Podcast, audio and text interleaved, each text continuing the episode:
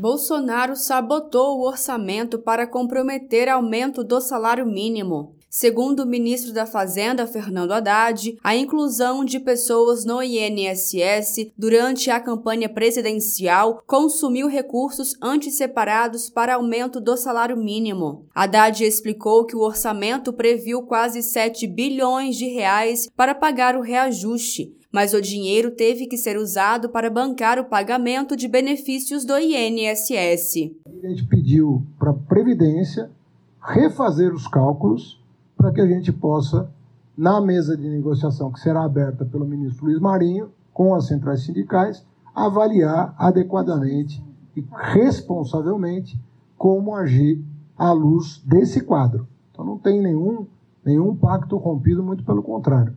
O presidente cumpre a sua palavra esse, esse mês e cumprirá todos os anos, porque é um compromisso de vida dele. O presidente Lula disse que dar aumento real ao salário mínimo não é gasto, e sim investimento. A afirmação foi feita durante posse da nova presidente da Caixa, Rita Serrano. De que a gente precisa construir uma narrativa diferente nesse país. Uma narrativa diferente, porque é, tudo que a gente faz é gasto.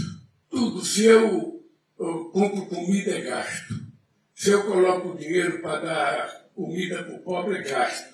Se eu vou uh, fazer o Bolsa Família, é gasto. Se eu coloco dinheiro na saúde, é gasto. Se eu coloco dinheiro em qualquer coisa, é gasto. A educação é gasto. A única coisa que não é tratada como gasto nesse país é o dinheiro que a gente paga de juros para o sistema financeiro.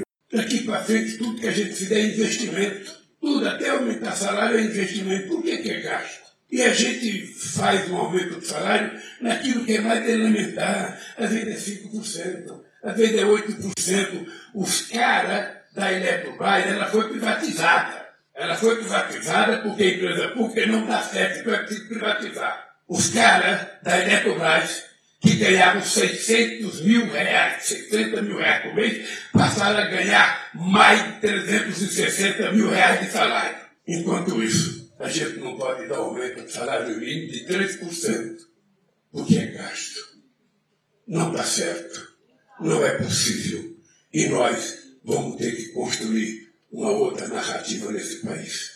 Nesta quarta-feira, 18 de janeiro, o presidente Lula, o ministro do Trabalho Luiz Marinho e representantes das centrais sindicais vão se reunir em Brasília e, assim, retomar o diálogo entre governo e classe trabalhadora. No encontro, vai ser anunciada a criação de uma mesa nacional para debater o valor do salário mínimo, a regulação do trabalho em aplicativos e o fortalecimento da negociação coletiva. A mesa tem prazo de 90 dias para apresentar suas conclusões. De Brasília, Thaisa Vitória.